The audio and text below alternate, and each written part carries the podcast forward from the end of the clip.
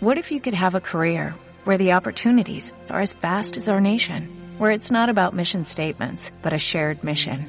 At U.S. Customs and Border Protection, we go beyond to protect more than borders, from ship to shore, air to ground, cities to local communities. CBP agents and officers are keeping people safe. Join U.S. Customs and Border Protection and go beyond for something far greater than yourself.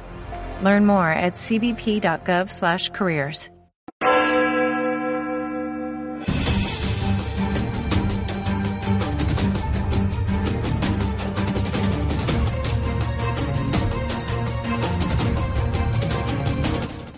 Bienvenidos al informativo de Magnificat.tv, dedicado a ofrecer noticias de la Iglesia. Es miércoles 5 de junio de 2019. Comenzamos. El Papa ha visitado Rumanía. Durante su estancia allí, ha beatificado a siete obispos grecocatólicos que fueron martirizados por los comunistas. En una entrevista concedida a la cadena mexicana Televisa, el Papa ha negado que tuviera información sobre las acusaciones al ex cardenal McCarrick.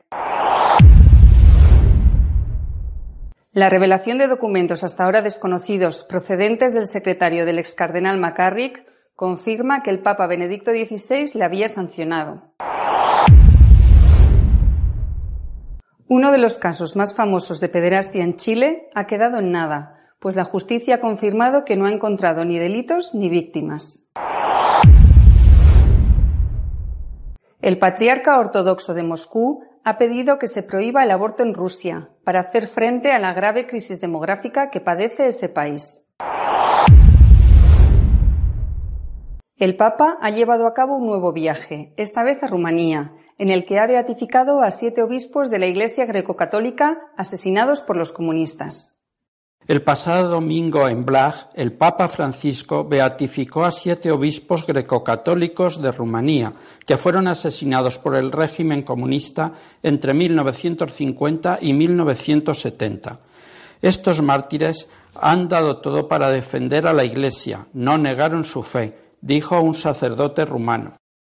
El postulador de las causas de beatificación de los obispos y vicerrector del seminario rumano en Roma, el padre Basile Mann, dijo que estos obispos ya eran considerados mártires por los fieles por su testimonio de fe, por su valentía y por su fidelidad al Santo Padre y a la Iglesia.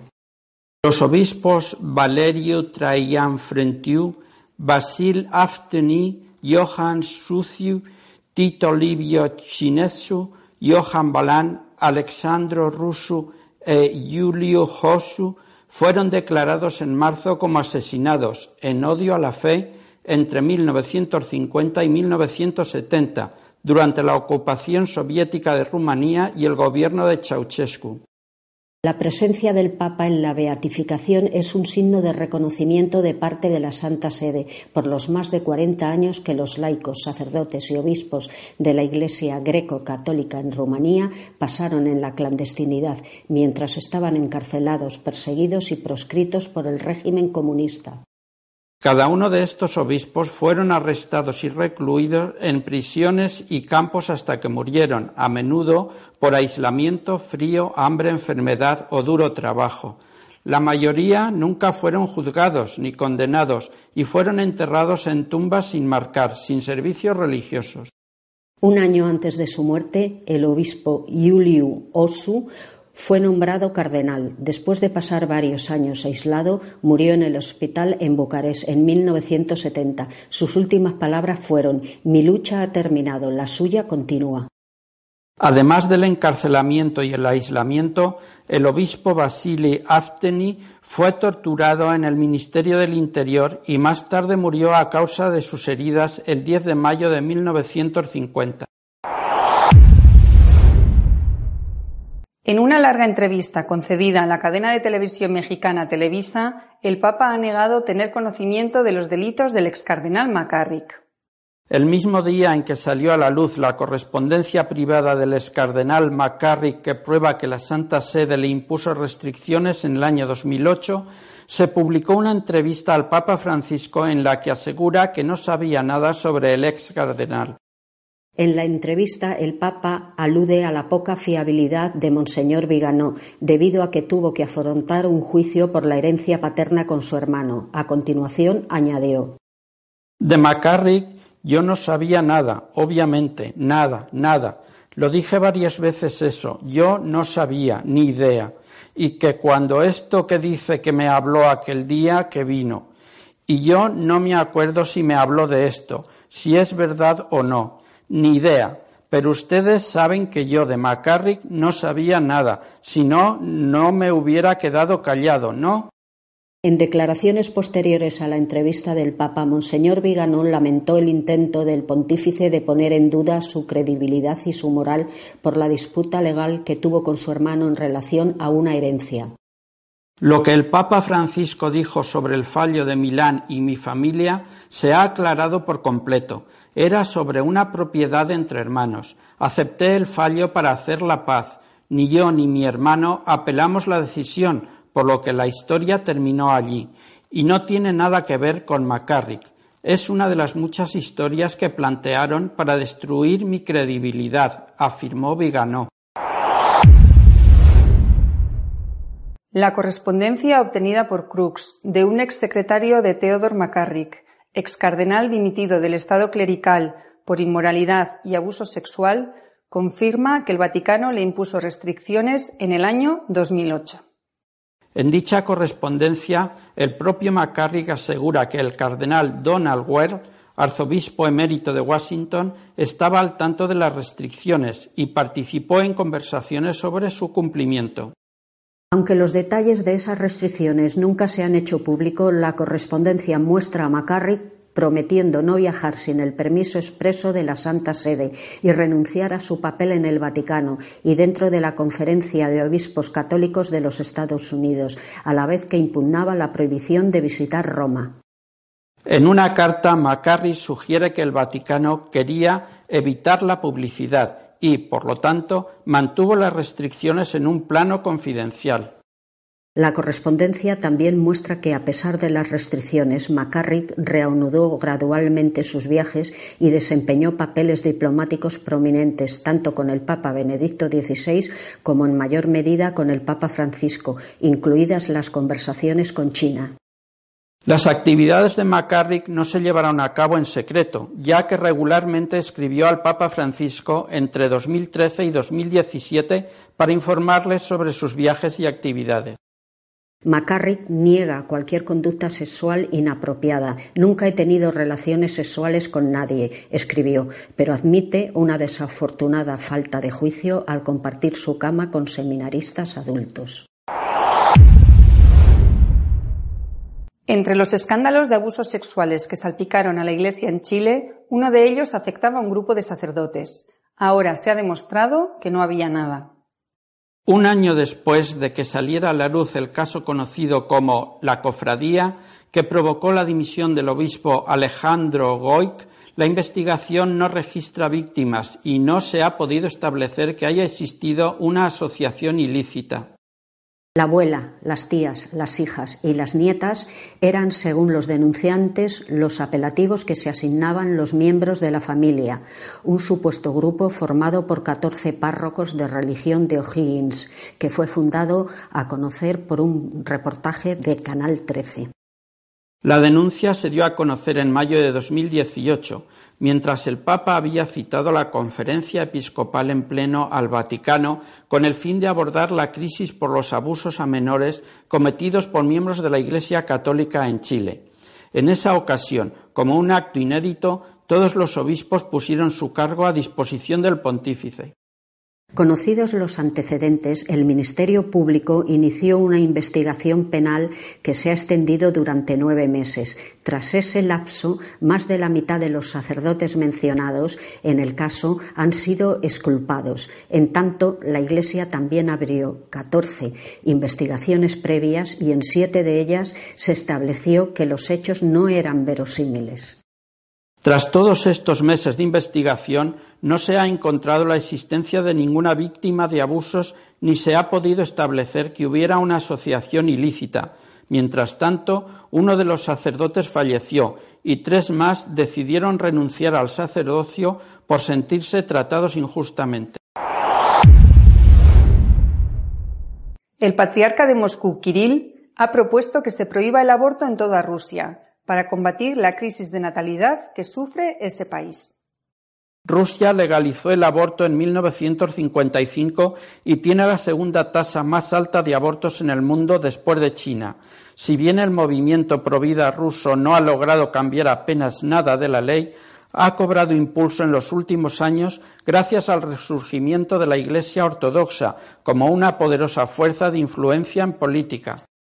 Lo primero que debemos hacer es eliminar el tema del aborto en la medida en que existe, dijo el patriarca Kirill en un evento provida en Moscú celebrado el pasado domingo. El patriarca indicó que con un millón menos de abortos al año, la población rusa podría alcanzar los 156 millones en la próxima década y los 166 millones en 20 años. El país ha lidiado con una crisis demográfica en los últimos años, con su población disminuyendo durante toda una década, siendo actualmente de 146,8 millones. Las palabras del patriarca se añaden a las declaraciones del arzobispo Dmitry Smirnov, responsable de la pastoral familia del patriarcado, quien aseguró que Rusia ha sufrido por el aborto más pérdidas humanas que las que tuvo durante la Segunda Guerra Mundial. El asesinato masivo de niños rusos por parte de la población rusa es peor que el holocausto, dijo Smirnov.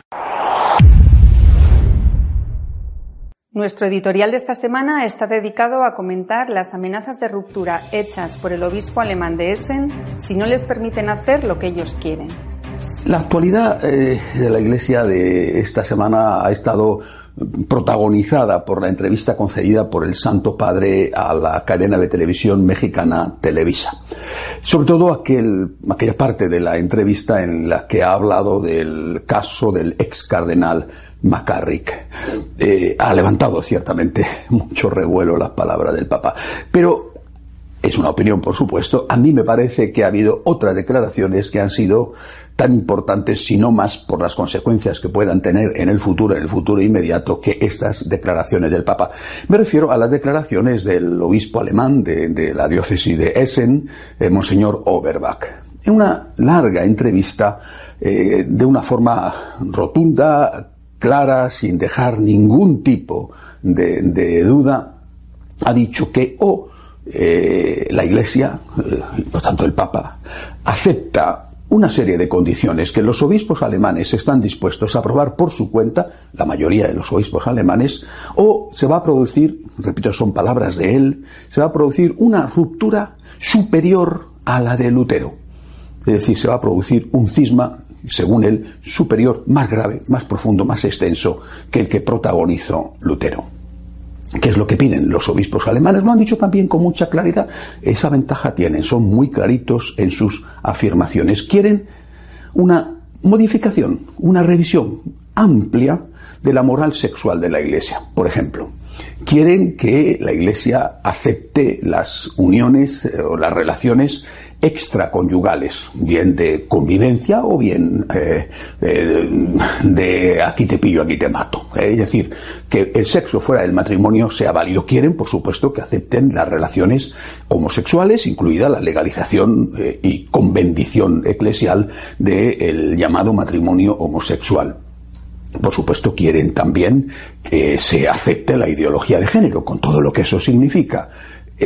Eh, eh, no solamente se limitan a una revisión profunda de la moral sexual de la Iglesia, sino que también quieren la aprobación del sacerdocio femenino, la posibilidad de que los protestantes eh, puedan comulgar y de que los católicos divorciados, vueltos a casar sin conseguir la nulidad, también puedan comulgar. Bueno, esto es lo que piden estos que con razón son llamados catoprotestantes y que están preconizando la llegada de lo que ellos mismos llaman la nueva Iglesia o dan o, reciben esto, o la Iglesia acepta esto, o se van a marchar. Son palabras, repito, de un obispo O el Papa nos concede esto y nos permite esto, o nos vamos. Y además no solamente están diciendo nos vamos en la Iglesia alemana, sino que eh, es el conjunto de la Iglesia, la, parte liberal, eh, por decir así, de, la Iglesia en su conjunto, la que, según este obispo alemán, se va a marchar y se va a producir un cisma más grave, más profundo, más extenso que el que protagonizó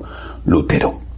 Lo primero que he hecho ha sido pensar en el Santo Padre. Él ha dicho reiteradamente que es conservador en la doctrina lo ha dicho en esta reciente entrevista a Televisa, ha dicho que es conservador en la doctrina. Él se ha enfrentado clarísimamente contra el aborto, una y otra vez, contra la eutanasia. En esta ocasión, en esta entrevista a Televisa y antes, ha rechazado la aprobación del matrimonio homosexual. Eh, eh, en Amores Leticia, por ejemplo, fue durísimo contra la ideología de género. Recientemente ha negado cualquier posibilidad de que en la Iglesia Católica se acepte el diaconado femenino y el sacerdocio femenino, llegando a decir a las monjas que lo habían pedido, llegando a decir, la que quiera irse, que se vaya. Pero esto no lo vamos a aceptar porque no podemos eh, traicionar y dejar de ser fieles a la doctrina y a la enseñanza de Jesucristo. Eh, él se presenta con cosas muy concretas, eh, poniendo nombre a los problemas como un papa conservador en lo doctrinal. Por tanto, yo lo que veo es que eh, este grupo de obispos alemanes y de otros que no son solo alemanes, los catoprotestantes, la iglesia, la iglesia nueva, bueno, la iglesia liberal, le están haciendo un chantaje al papa, le están dando un órdago al papa. O esto, o nos vamos.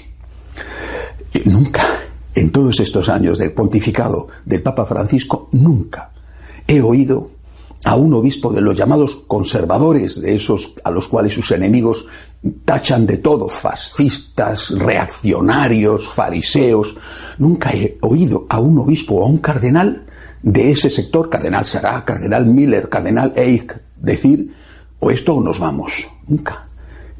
Estos me refiero a los catoprotestantes, eh, a los de la nueva iglesia, están actuando, no digo que tengan razón, pero están actuando como si ellos fueran los superiores del Papa, como si le estuvieran diciendo al Papa, nos debes el puesto. Somos nosotros los que mandamos. Te hemos puesto ahí y tienes que obedecernos. Tú no eres el Papa, el Papa somos nosotros. Tú eres nuestro empleado. Eso es lo que le están diciendo, porque ellos son los que pasan, han pasado en todos esos años como sus grandes valedores, sus grandes amigos, y le han proporcionado al Papa el apoyo de los grandes medios de comunicación. Lo recordaban también la periodista que entrevistaba al Santo Padre en la entrevista de Televisa. Y ahora le están diciendo al Papa, tienes que pagar la factura. Nos tienes que dar esto y si no, como somos nosotros los que mandamos, si no, te vas a enterar. Es un chantaje al Santo Padre insostenible, insoportable por el contenido de lo que reclaman. ¿Y por qué no puede chantajearse al Papa de este modo? Eh, eh, eh, hay que darse cuenta del fondo de la situación, lo que piden, pero también de la forma. Están amenazando al Papa con la ruptura si no se les da lo que ellos piden. Esto es intolerable, esto es insoportable, no se puede consentir. Por eso tenemos que rezar por el Santo Padre. El vicario de Cristo tiene que promover, esforzarse por mantener la unidad de la Iglesia, por evitar los cismas. Pero la situación está llegando a un límite imposible de, sostener, de mantener. Porque si estos cumplen su amenaza, o nos concedes esto o nos vamos, y el Papa cediera, me parece imposible que ceda el Papa, ¿eh? Me parece imposible, es que no me cabe en la cabeza que el Papa acepte todas estas cosas, primero por sus declaraciones reiteradas en contra de lo que ellos piden y segundo porque es el Papa, tiene la asistencia del Espíritu Santo y no va a ir en contra de las enseñanzas explícitas de nuestro Señor Jesucristo. Pero evidentemente si el Papa cediera cosa, repito, que me parece imposible, los que seguirían serían los otros. Pues no podemos aceptar el sacerdocio femenino. No podemos aceptar esas cosas que van en contra de la tradición y la enseñanza clarísima de la palabra de Dios, no solamente en nuestro Señor, sino por ejemplo San Pablo. Eh, eh, eh, están poniendo al Papa en una situación tan difícil que, sinceramente, me parece que debemos esforzarnos mucho más en acompañar al Santo Padre con nuestras oraciones. eh, no digo que sea fácil la situación en que se encuentra el Papa, colocado en esta tesitura por los que se consideraban sus amigos, llevo diciendo todos estos años que son sus peores enemigos. Tenemos que acompañar al Papa con nuestras oraciones. Es el vicario de Cristo y tiene el deber extraordinario, el deber histórico, de transmitir íntegra la doctrina de nuestro Señor reflejada en los Evangelios y reflejada en el resto del Nuevo Testamento y recogida, mantenida a veces con el precio de la sangre por dos mil años de tradición. Quizá lo vaya a decir de otra manera, pero, pero me parece que tendría que decir, aunque lo diga de otra manera, lo mismo que le dijo a las monjas. Esto es así, y el que quiera irse, que se vaya.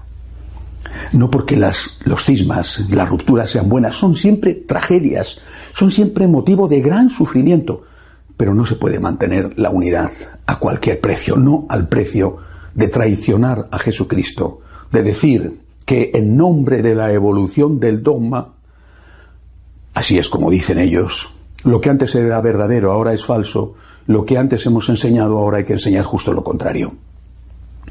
Recemos mucho por el Papa. Es un chantaje terrible el que le están haciendo y necesita nuestro apoyo, nuestro cariño y nuestra oración en este momento. Hasta la semana que viene, si Dios quiere. Si desean estar al día de lo que va sucediendo en la Iglesia, pueden hacerlo en nuestra página web de noticias católicosonline.org. Hasta la semana que viene, si Dios quiere.